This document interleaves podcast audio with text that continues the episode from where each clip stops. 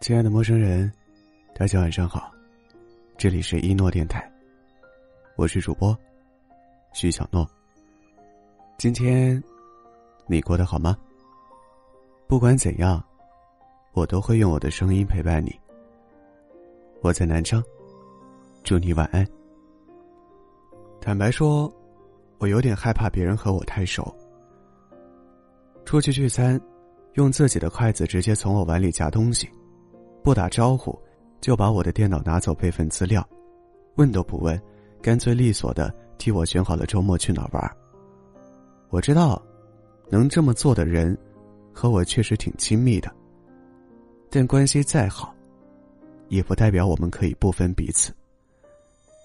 越长大越能发现，成年人最在乎的东西，就三个字：边界感。我一直都特别讨厌。我妈进我房间不敲门，我总是生气的告诉她，可不可以稍微尊重一下我的隐私？但我妈每次都觉得我和她聊隐私是个挺搞笑的事。她最常说的一句话就是：“你是我身上掉下来的，所以你就是我的。”这种浆糊逻辑让我无语了好几年。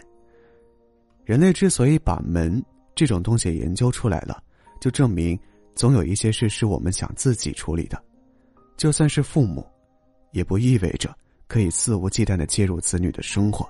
哲学家叔本华提出过一个刺猬困境的理论：在寒冷的天气，刺猬想要通过靠近彼此取暖，但它们身上都有刺，靠得太近就会被对方刺伤，因此就要保持一段距离。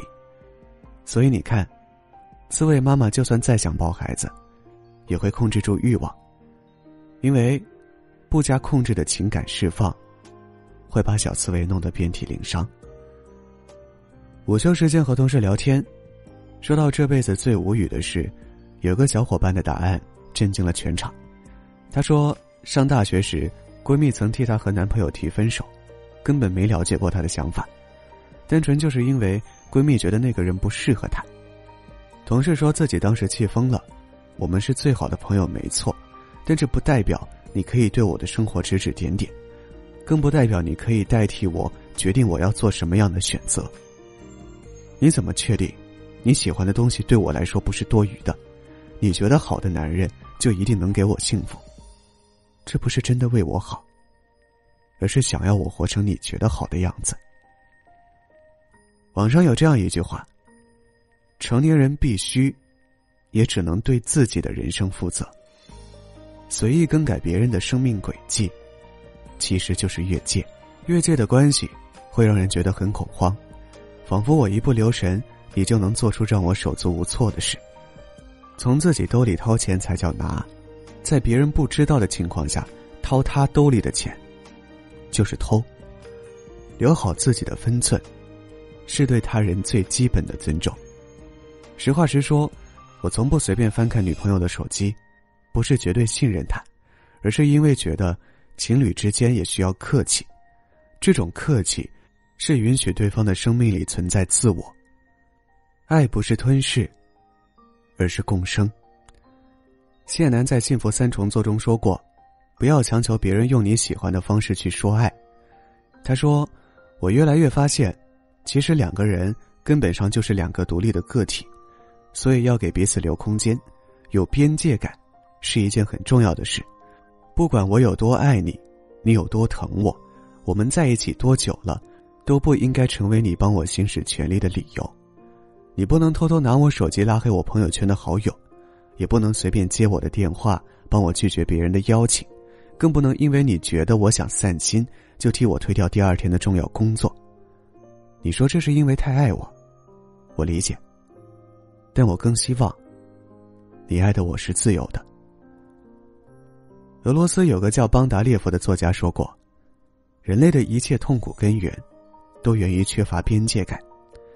成年人的边界感就像空气，一旦消失，就知道有多重要了。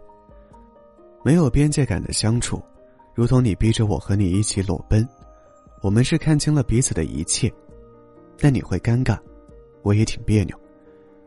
好的关系，一定不是毫无保留的开放全部通行权。”也并非要纵容对方在自己的世界里横冲直撞。我们都要时刻谨记，总有一些东西是不能碰的。相互关注，各自精彩。任何身份都要懂得适可而止，适度的，才是称心的。就像网上有句话说的那样，人与人之间最舒服的相处，始于三观，就于三界。意思就是，我允许你来我的生命中做客，但并没有同意你在我的生命里做主。谢谢你把我当亲人，但还是希望我们可以亲密有间。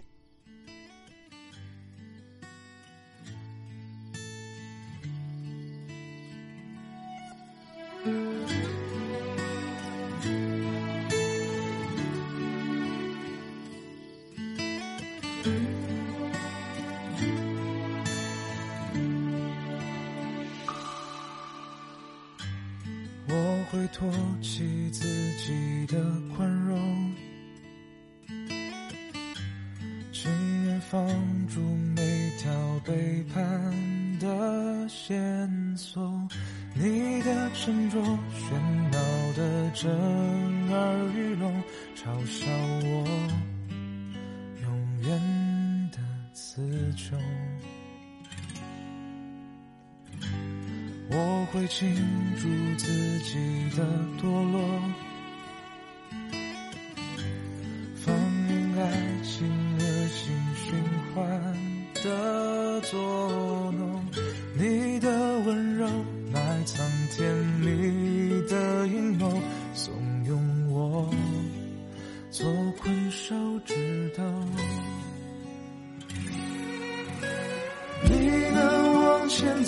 我也。厌倦了再蹉跎，紧抱住的绿洲是残破的还是蜃楼？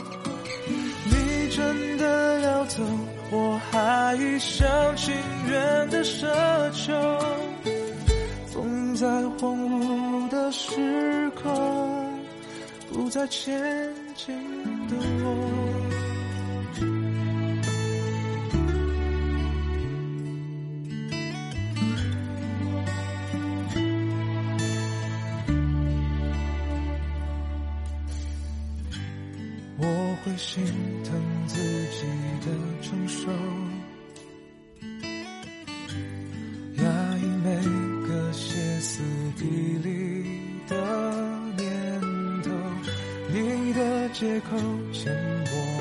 薄的烟头，熄灭我最后的渴求。